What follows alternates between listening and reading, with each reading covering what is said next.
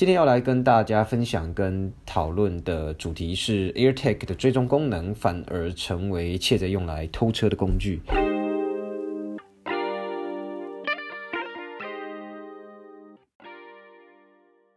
欢迎来到苹果人的频道，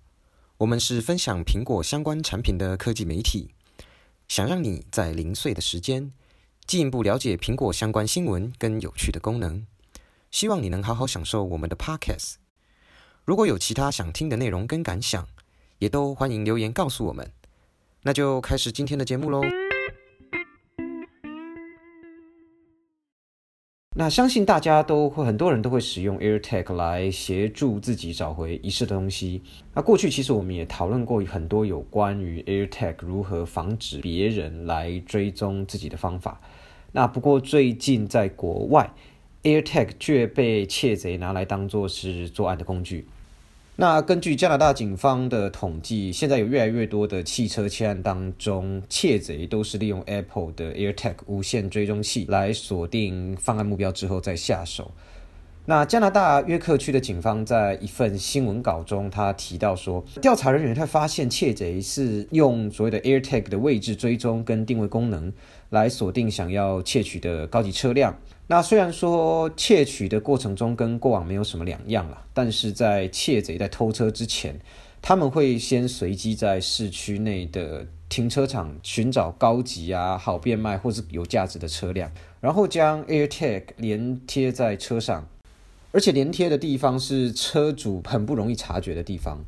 那也因为加拿大很多家庭的车子，它不一定停在有上锁的车库当中，有些可能只是停在家门前的马路上啊，或是一院子旁边的车道。也因此，等到车主将车辆离开回家后，窃贼就会利用 AirTag 的寻找功能来到车主家。那等晚上的时候，他们熟睡，再将车子偷走。那为什么这些窃贼要大费周章，先用 AirTag 追踪再下手呢？呃，有犯罪分析专家就表示说，虽然利用 AirTag 的跟踪方式会让窃贼花比较多的时间，甚至他们无法保证车主是将车辆停在车库或是车道上，但是如果当车主熟睡后才下手，这样的状况下会给他们比较充裕的时间来犯案。在夜晚的时候，来来往往的人也会比在市区停车场还要少，那让这些窃贼更容易来避人耳目。那另外一点就是，这些窃贼他们都会锁定高级车来下手，这样他们就可以知道这些有钱人住在哪里。那或许他们的家也会成为窃贼的目标。当然，有人会问说，AirTag 不是会有反追踪机制吗？当然，苹果它为了防止 AirTag 成为跟踪神器，会让有心人可以利用 AirTag 来作案，所以 Apple 在 AirTag 上设计了两道的反追踪机制。第一个是离开持有人八小时后开始发出声音，那第二个是持续被不是自己持有的 AirTag 跟着，iPhone 也会跳出警告。那虽然苹果他们有提供了这两个 AirTag 的反追踪机制，坦白来说，AirTag 发出的声音其实没有很大。那假设窃贼将 AirTag 是贴在车子的底部，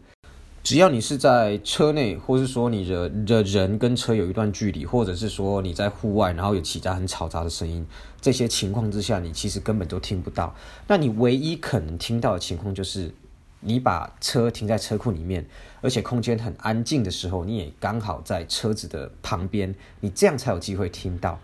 那假设如果你进到室内，你隔着一道一扇窗或一道墙，这个 AirTag 发出的声音基本上不会引起你的注意。那这样的话，车主他该如何自保来防止车辆被窃盗呢？那如果车主想要防止汽车被窃盗，那以下有几个方法可以提供给大家。第一个是利用 AirTag 的反追踪机制，它其实还是可以防止汽车被窃盗集团以 AirTag 的方式锁定。但是目前比较可靠的方法，就是当 iPhone 跳出有可疑物品在跟着你的通知的时候，那你就点开这个通知，里面可以协助你的定位这个可疑的追踪器。呃，当然，加拿大的警方也提供车主五个防止窃贼偷车的方法。首先，第一个是尽可能的将车辆停在可以上锁的车库当中。那第二个是使用方向盘锁。那第三个是建议使用电子锁。第四个是在家中停车的车上安装监视器。第五个呢，就是定期巡视车辆四周是否有可疑物品。那除了加拿大警方之外呢，新北市呃政府也给车主有十一个建议。那首先第一个，在车主离开车子后就要立刻上锁，就算只是离开一下也没有例外。那第二个是，当车子停妥后，务必检视车窗是否已经紧闭，那车门是否已经有锁上。第三个是贵重物品或包裹、行李等等，应放置在后行李箱或是类似座位下方的隐秘处，那避免车辆成为窃贼的目标。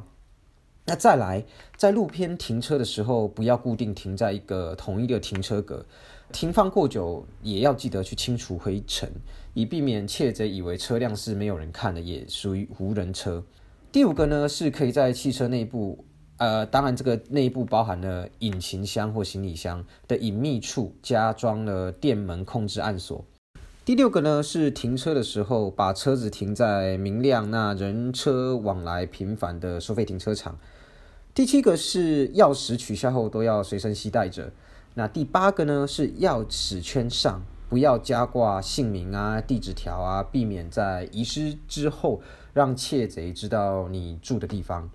第九个是会建议加装防盗的设备，比如自动断电断油的系统啊、警报器啊、排挡锁啊、方向盘锁等等。第十个呢是可以利用四轮的锁止系统，外加轮圈铰链，那这样车辆就没办法被轻易移动。那第十一个呢是要避免使用代客停车服务，或者是说你至你们至少有一个人要陪同前往。那如果是骑机车啊或脚踏车的网友，这里也有六个小地方能够预防机车或自行车失窃。第一个就是说，你只要离开车辆就把引擎关掉，那锁上龙头跟车轮的大锁。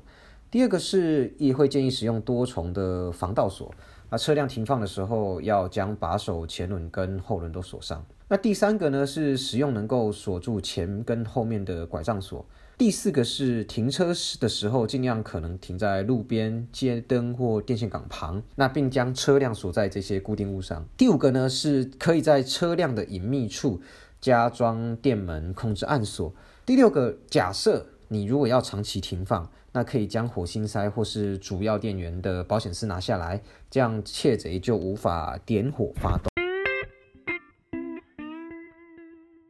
那以上就是今天要跟大家分享的内容啦，谢谢大家的聆听，我们下次见。